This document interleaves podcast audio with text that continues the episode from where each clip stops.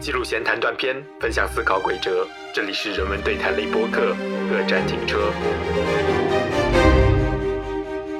这种电子化社交阅读，它带来了读者与读者，甚至作者与读者间直接、切实、有效的交流互动。不管它给我们带来怎么样的未来，至少它为我们开启了一扇可能性的大门。欢迎来到本期的各站停车，我是主播 Daniel，我是主播小子。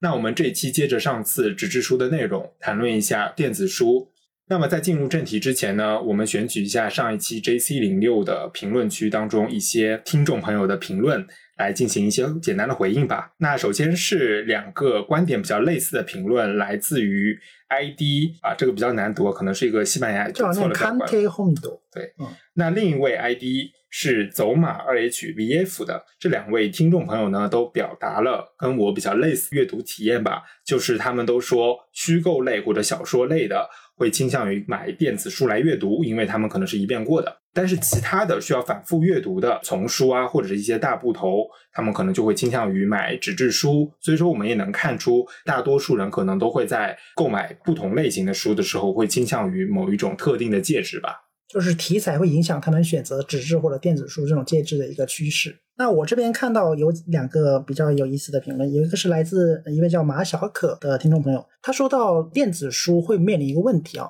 就是有个下架的问题。很多时候我们在很多电子平台，不管是各种出售电子书的平台那种都好啊，电子书不管它是以什么样的价格或者是什么样的排版呃出版的，它都面临一个如果服务器或者是出售电子书对没有了，那这个就永远不存在了。对这位听众提到这个问题，这个这个其实之后我们还可以展开讲一讲。对的，对，还有一个是来自那个 gom 一九零零这位听众朋友，他说到就是电子书也有个好处，是可以展示，便于展示，在什么什么样场合呢？在一些比如说公开的 PPT，或者是在解说的场合，比如说我现在要解说这是一个什么什么抄本，我就同意用通过电子这种形式来展示。当然这个问题可能会涉及到一个，我们上期也有提到，我们这期可能也会讲。就是我当我们如何定义电子书的时候，它并不是一个电子的媒介上的信息，而是有出版以及一些啊版本的那种相关内容在里面。对这个我们容易讲。好，那这个是我们大概对评论的一个回应吧。那我们这一期谈论电子书的时候，我觉得还是要重复一下上一期的一个内容，就是我们对电子书是怎么样界定的。那我觉得在这里可能首先要排除掉两类，一类就是网络文学，因为我觉得网络文学它首先很多网络文学还不出版成纸质书的，所以说它没有一个对应的出版物进行一种比较吧。而且我觉得网络文学它对于整个文学生产的方式是极具颠覆性的改变，所以说暂且不在我们的讨论范围。但不是说网络文学它不是电子书的一种吧。嗯，那么第二类需要排除的就是我们私下里可能会下载或者是扫描的一些 PDF 文档，这个也并不在我们的讨论范围，因为它不属于一个正式的有版权的出版物。也就是说，它必须要有兼具电子和纸质两种出版媒媒介或者形式的正规出版物。嗯，对的。那用一句话概括一下，就是同样的内容，我们选择纸质书还选择电子书，我们是在这个框架下去进行一个比较和讨论的，这样才相对公平一些。对的。好的，那在开始讨论之前呢，我们会像上一期一样，就提出几个问题。如果听众朋友们有什么对这个问题的回应，也可以写在评论区啊，欢迎大家的参与和讨论。啊，那好，那我们也知道，我们在电子书嘛，它作为一个电子阅读的一个方式，它有很多样的平台，嗯，比如说终端设备，对，或者终端设备吧。这个平台既包括虚拟的，比如说某一个媒介、某个软 app 有个某个软件，嗯，也包括实体的设备，比如说 iPad 啊、Kindle 啊，甚至还有些人用一些，比如平板平板电脑啊。或者是台式机，对，这也有可能。那你有什么就是阅读的一些习惯，或者是选择的平台呢？哦，基本上会选择在 iPad 上面去阅读，嗯，然后基本上就目前的一些泛用型的这种阅读的软件吧，其实也没有什么特别，跟大家都一样。但如果是碎片化的时间，那我倾向于用手机。嗯，对。现在的这个移动设备，它的面积变大了嘛，这可能也是个好处。那你是不是有什么独特的？你之前好像跟我说你是用电脑。呃，对我以前很早很早的时候，在电子书还没有成为一个专门的门门类的时候，那个时候有一种叫有声小说。嗯，那时候他们会在电脑上根据图片和文字做一个搭配，并且加入声音。啊，这个就是很多时候在比如说在电车上啊，就是你不一定戴耳机的时候，你就没有办法提供这样的或者获得这样的阅读体验。所以我很早很早，或者说在早期吧，在电子书门类还没有明确化的时候，我用电脑来读电子书的时候，是那个是一个很特别的体验。嗯，好的，那这个就是我们的第一个问题，是关于你用什么样的平台和设备来阅读电子书。那第二个问题的话，就是目前各大平台的这个电子书其实都有很丰富的这个互动功能，包括点赞、评论、转发啊，各种各样，包括你写个书评在上面，也包括算在内。那我是想请问一下听众朋友们，你会不会使用这些评论功能呢？还是说你会把它们完全的屏蔽掉，或者是无视掉？这个有一个听众之间在互动的感觉。对，但是我知道我身边有这样的朋友，他们其实很反感这样的呃互动功能的。他们希望他们在电子书阅读的同时，享受的是和纸质书一样的那种体验，就是心静冷静。对，完完全冷静，完全是一个封闭的阅读状态。呃，那这个互动其实我想了一下，它有两种面向啊，一种是主动，一种是被动的。主动就是我主动去你那评论，对我主动点赞；有一种被动的是在现在这个算法时代。我们被动的阅读，当我们读一本书的时候，我们的阅读是会留下痕迹的。嗯，如果你这个时候你选择不想跟任何人产生系联系，你会把这个阅读痕迹关掉，把你的阅读记录、历史记录关掉。不然，你首先平台方会给你推荐你相关的、你感兴趣的阅读书目；其次，可能跟你阅读同一本书的人也会接收到你的推送，说这个人也喜欢读这样的书。所以说这个是两方面的，当然有一些是可以完全的关掉的，但有一些可能是没有办法，你是被动的接受的。但我们这里主要讨论的是你主动选择的一个部分吧。对，比如说有些离线的就完全就是单独的被动的。对，因为我知道有些软件它是可以关闭这个评论功能，你就可以看不到别人评论了。好，主要是这两个问题抛给我们的听众朋友们，看看你们对于这个问题有什么想法，可以写在评论区里面。好的。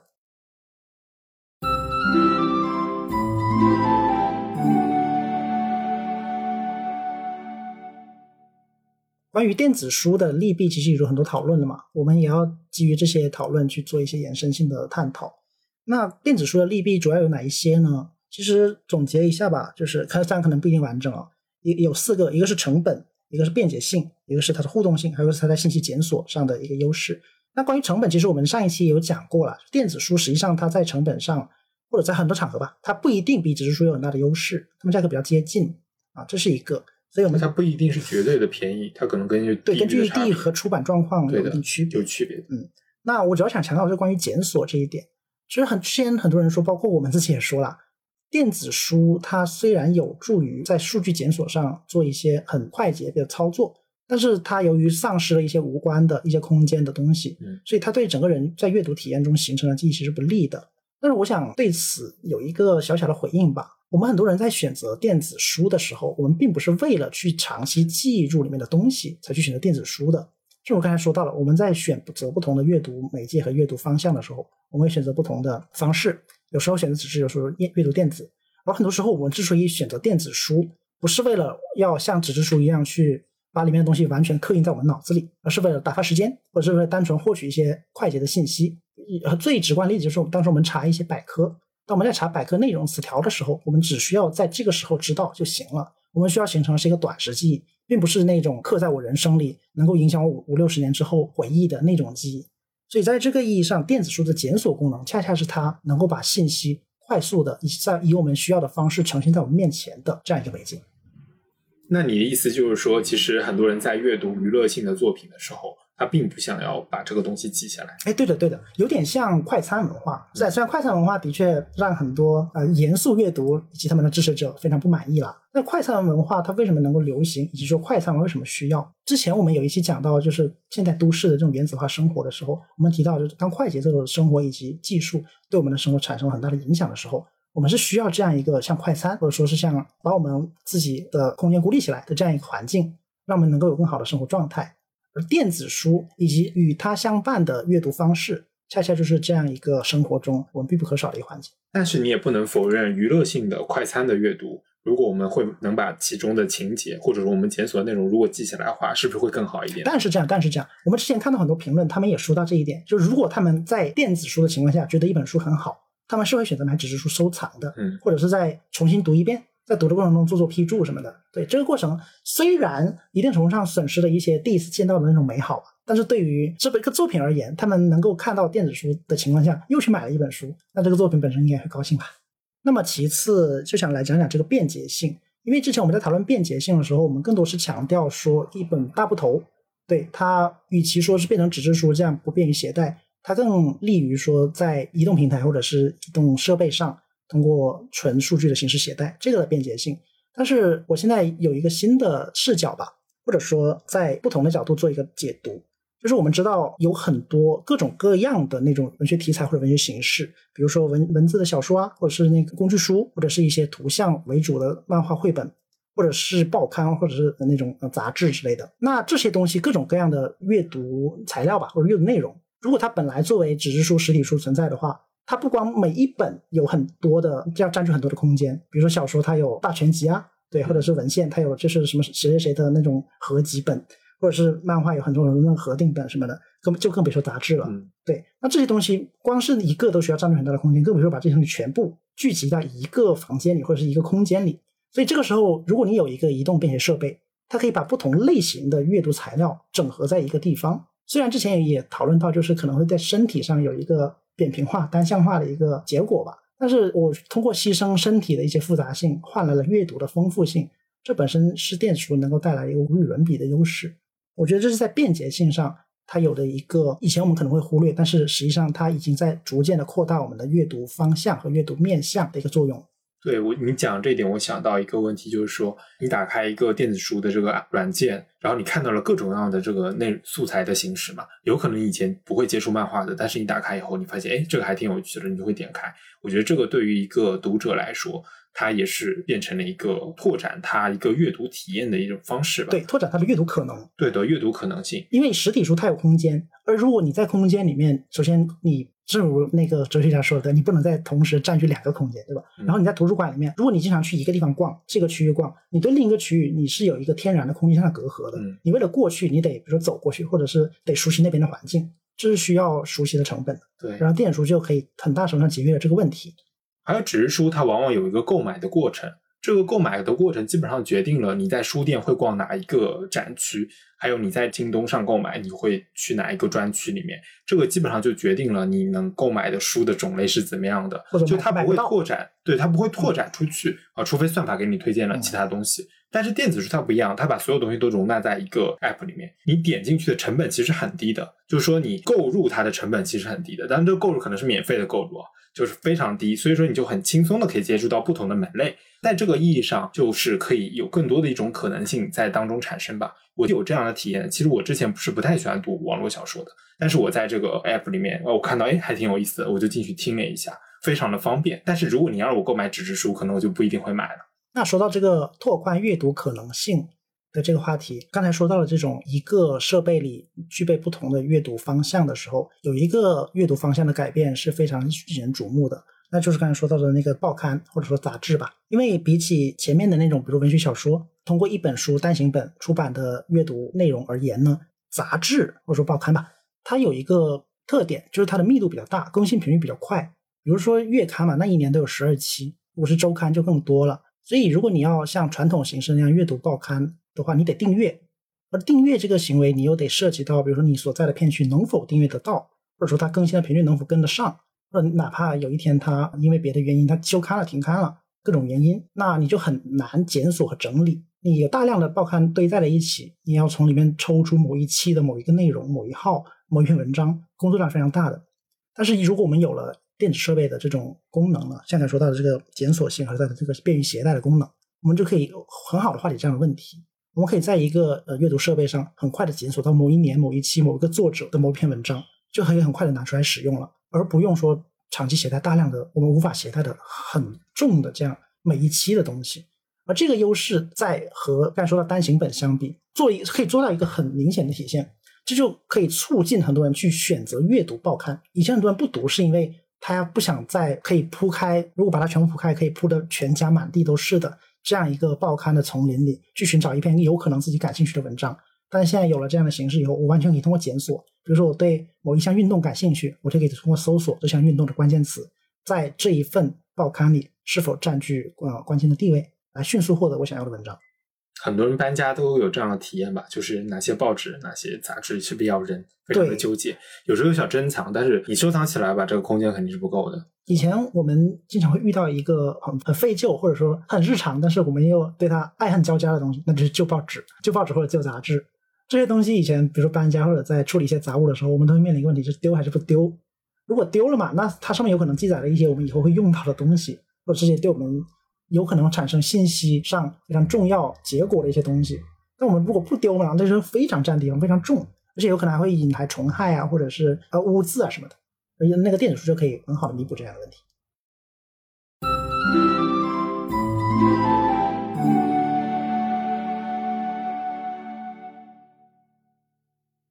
那我们刚才已经讲到两点，一个是便携性和一个检索性。那我想强调一下这个互动性的这个部分吧。我不知道大家有没有在这个阅读器当中去看别人写的这个评论啊，还有这个点赞，还有书评的这个习惯，不知道你有吗？我觉得这个得看那个书的内容或者题材。有些书我比较喜欢看内容或者互动，有些书我是完全拒绝的。嗯，哪些书呢？你会看互动？嗯，就有点像就是视频网站的弹幕功能。对，有些适合弹幕的那种是比较轻松的，啊不适合弹幕是比较严肃的、有观点性的。那书也一样，在一些轻松的书，比如说娱乐性很强的小说，小说，尤其是一些网络文学变成的小说吧，这种，那可能就会看一看。因为它的文笔实在是有些难以接受，我必须通过评论或者是或者弹幕吧，对，如果有的话的这种形式来降低我阅读时候的不适感。但是有一些东西非常严肃的时候，我就绝对不能够有别人的介入。应该说，他必须要给我创造一个孤立的空间、静止的空间，在这里面我才能够更好去跟作者或者跟他背后的思想谈话。但，这个一般是些哲学书籍了，或者是学术书籍。那你刚才有讲到两点啊，一个是稍微娱乐性一点的，一个是比较严肃性的。那娱乐性你讲到，你觉得这个作者的东西写的不是那么好，所以说你要通过看这些评论来让自己稍微舒服一点，或者说寻找一些共鸣吧。希望在这个读者的评论中寻找这个共鸣，是吗？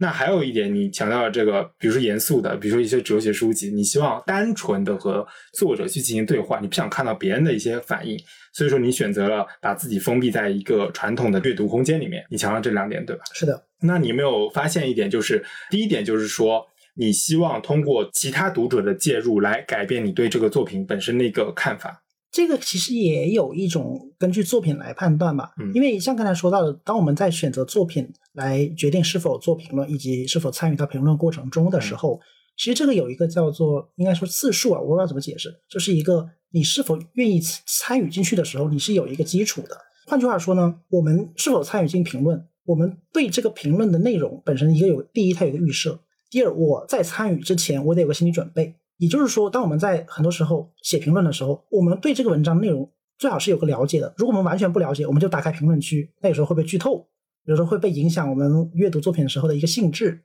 那在第二种情况下呢，如果我们有有了阅读，或者甚至对对对这个作品非常有了解，我们想看看别人怎么评论的时候，那我们是在做一个或者说叫找共鸣吧，也可以说叫深化反刍自己的思想的时候，那我们的评论又会有。我们点进评论区的时候，我们又有不同的心态。就是说，你希望你看到的这个读者的评论是对你的整个理解是有帮助的。对我希望说，我在看评论，或者说我点开评论、参与评论的这个行为，是服务于我的阅读体验的。对我需要的时候，我就点开；不需要就把它关掉了。其实，在你刚才的回应中，其实已经贯彻了在文学理论当中叫做“读者反应批评”的这样一种想法在里面。因为在这种流派的批评当中，他认为作品它是由作者和读者共同完成的。当你一本书摆在你的面前的时候，你往往会认为，哎，这个书它的意义就是这个作者创造出来的。但是在这种批评当中，其实并不是，而是说有读者的参与才能让这个作品的整个意义给完善。所以呢，作品它如果没有经过这个读者的阅读，它往往是不完整的。读者需要不停的补这个作品当中不完整的部分。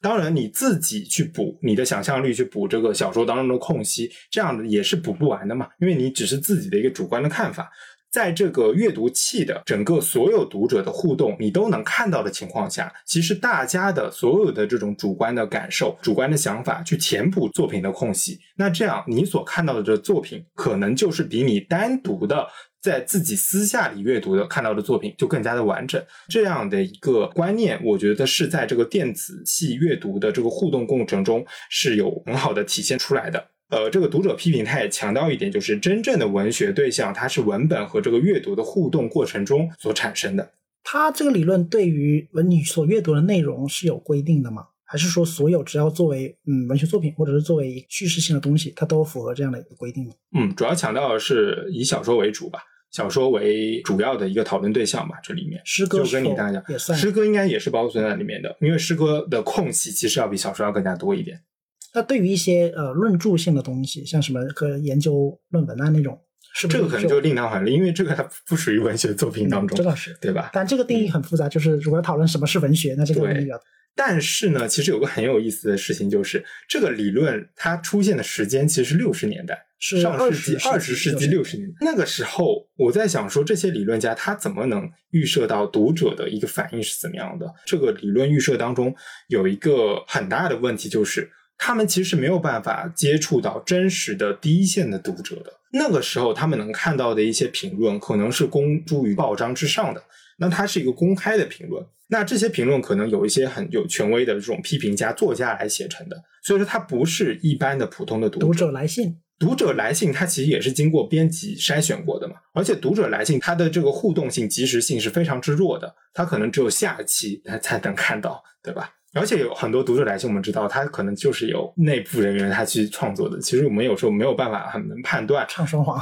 对，它直接来源于一个普通的读者嘛，这个比较难判断。在这个理论构想当中，他们就预示了很多概念，比如说它是一种假想的读者，或者说它是一种呃理想的理念型的读者。就像你刚才说的，你希望你看到的这些读者的评论，他是能理解这个作品的，所以说他们就创造了一个概念，叫做理想读者或叫超级读者，就是这个读者他能理解作者所有的个意图。这个小说里面写的任何的设定，他都完全的理解这样的概念，没有办法接触这种历史性的或者是经验性的读者。他说，没有一个真实的读者是能跟这个理想的读者去进行匹配的。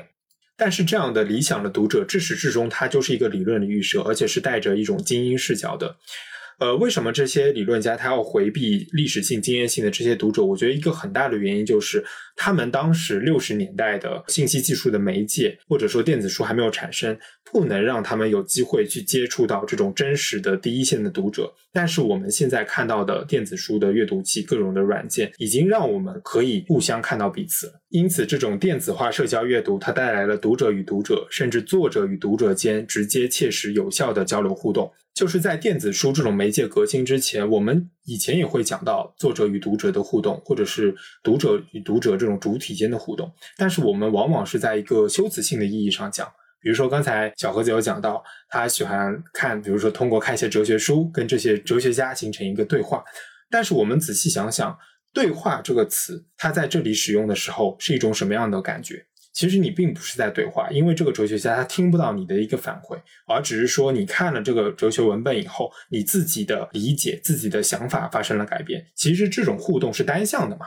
是一种线性的互动。嗯，这个对话更多的是一种抽象意义上的吧，因为他对话的人不，或者说对话的主体不是个人，而是观点。比如说，他柏拉图认为，比如世界是唯心的，然后我的观点是，比如说是唯物的，有可能这样。那这个时候对话的就不是我和他两个人了，嗯而是认为世界是唯心的这种观点，和认为世界是唯物的这种观点在进行对话。当然，这个对话是有比喻或者抽象意义在里面的。对，因为有立方的观点，至始至终它是没有变化的，它没有经过修正的，而修正的是你的观点嘛。但是它有一个好处是它超越了时空。谈话的那个持有者，或者是这个观点的持有者，不需要在场，不需要活着，只要观点存在，那么他的对话就是可以超越时空的。他没有办法做出不超越时空的这种对话，嗯或者在当时的这种媒介条件下或，者说吧，它的内容并不需要及时性的对话，对他并不是在关心说柏拉图为什么要这么写，他的希希腊古巴大姨有什么样的那个私生活，并不是这样。他的这个问题是一个永恒的问题。当时在讨论世界是不是唯物还是唯心的，现在也在讨论世界是唯物还是唯心的。他提供的是一个参考的资料或者是一个讲义，但是在像你说到的一些文学创作的过程中，作者他的创作是受读者影响的，或者说读者的他的立场或者读者的口味会反过来影响作者的创作，而在这个时候，对话就弥足珍贵了。哲学的文本真的不需要对话吗？哲学的文本像他苏格拉底的那个对话，它整个都是以对话的形式出现的嘛。那嗯早期的哲学文本，它就是要基于一种很现实性的对话。那这个就可能涉及到一些古希腊哲学里面讲到言辞的作用了，因为你想在柏拉图写对话录的时候，里面那些人物他并不需要，甚至不一定是真实存在的。比如说那个苏格拉底就是柏拉图的一个化身，以及很有趣的，在柏拉图对话录里面，柏拉图是不存在的，他是把自己分为了里面的不同的人物，也就是说这个人物本身他是不存在的，他是一个观点的搬运者或者说运输者。那所以，不管是作品内部，比如苏格拉底和什么尤西弗伦的对话也好，还是说柏拉图通过苏格拉底要传递的东西，以及和后人之间的对话也好，都是在观点层面上的碰撞。但是他为什么要采用对话的这样的形式呢？是不呃是说明，如果说有这样的规划，更利于哲学的观点思辨的一个产生？呃，这个有两个两个程序，一个是在古希腊，他们认为语言之中是蕴含着像比如智慧这些东西的；第二个是在那个时候，哲学写作要受到戏剧很大的影响，而不能像比如说后来康德那样通过严肃的论文格式来写作，这个有时代的背景在里面。哲学是不是一定要通过对话来做？这个问题比较大，我们就不讨论了啊。我们现在可能继续讨论这个文学作品，或者是作者与读者之间创作和那个被影响的关系吧。我们讨论这个。就是说，我们之前往往讲的这个对话，像我们刚刚说，你可以用这个，比如说观点的交锋来解释，但是我们必须要承认一点，就是另一个主体它其实听不到我们这样的声音的，就另一个主体的观点其实完全没有变化，因为我们没有实现这种直接的或及时性的互相看到的。但是现在这个局面可能会发生了一些改变，这个可能我们之前很难想象。就我们在阅读的同时，我们还可以看到其他读者对很具体的一段文本、一个句子，他是怎么理解、怎么想的。那我们从中我们也看到，哎，别人的理解跟我们不一样。我觉得这个是在个人的这种书斋纸质书的阅读当中完全没有办法想象的，因为你会认为啊、我就是这么想的，你根本就不会知道其他的读者他在阅读这个书的时候呈现出一种怎样的面貌、怎样的呃态度，或者说我们可以知道，但是这个成本会比较高。那非常之高，。有了信息技术以后，我们可以及时的获取一个远在地球另一侧的人嗯他对这个同样一个文本的看法。但是以前我们可能只能通过读书会、写信这样一个在时空上非常不利的方法去嗯对，你有可能读完一本书，然后你把这个读后感写下来，但是它这个东西它不能很精准的定位到具体的文本。就是比如说我们写一个文学评论，我经常有这种感觉，就是看别人的文学评论，他描述，比如说说这个文章很有力度啊，很有控制力，很有张力，但它具体是对哪句话，你可以举个例子，但是有些时候他不举例子，我们就不知道了。但是如果说我们看电子书的时候，哎，正好这个评论划出来了，对这个句子有个很明确的阐释，那这个时候我就接收到了非常明确的信息了。至少在数量级上，我们获得了比以往多了很多个数量级的信息。我们用不用可能是其次，但是至少我们获得了，我们就可以先把它保存下来。对对，如果没有需要，我们会参考，他们会成为我们思考的一个助力。当然，还是有些人会持一种比较精英的立场，就是说这些大众的评论我根本就不屑于去看，是的吧？他可以选择不看，对他完全就是干扰我的阅读。他对此甚至颇有非议，他觉得你们对之前不配阅读，或者是你们不配评论。对的，我那我要看，我可以去看豆瓣上的我的一些比较信赖的人，对吧？是的比较认可的一些批评家的那些的呃书评解读。那我觉得这也是一种选择了。但是我是觉得看到大众的这个评论，我觉得非常的有意思。不管他们是不是你反对的，或者是你觉得很没有意思的，但至少你知道啊、别人在怎么想，这个对你的整个想法都是会有一种冲击的吧。是的，不管它给我们带来怎么样的未来，至少它为我们开启了一扇可能性的大门。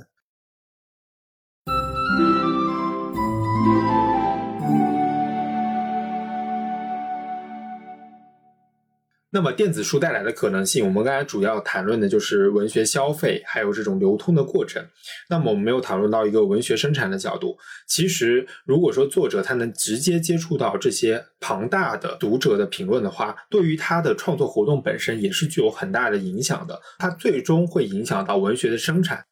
比如说，像现在我觉得很多题材的都是这么生产出来的，在这个紧密的读者与作者的互动之中，而且作者还要看读者的一个脸色来设定他的结局，这个对作者来说是不是一个好的创作的规训呢？这个我觉得就很难说了，因为这个可能会损失掉作者的一些独立性，他过于依赖这个网上的一些评论嘛。因为网络评论还有一个特点就是它匿名性。对这个匿名性过程中，你不知道评论的背后是不是一个文学上很有权威的一个人，对所以他的评论有可能你很不同意。但这个评论，因为如果你知道这个背后的人的情况下，这个评论是值得重视的，说明他可能代表着一部分流派的意见。那么这个时候，身为作者，他不知道这个评论人、评论员背后是什么样的人情况下，他如何看待这个评论，这可能本身也体现出作者的一个创作的思路吧。所以我觉得站在精英的视角去否定一切这种所谓的大众的评论，我是一件不太妥当的事情。因为我们总体来讲它是大众，但是你不知道每个个体它背后是一种什么身份，你无法去确定。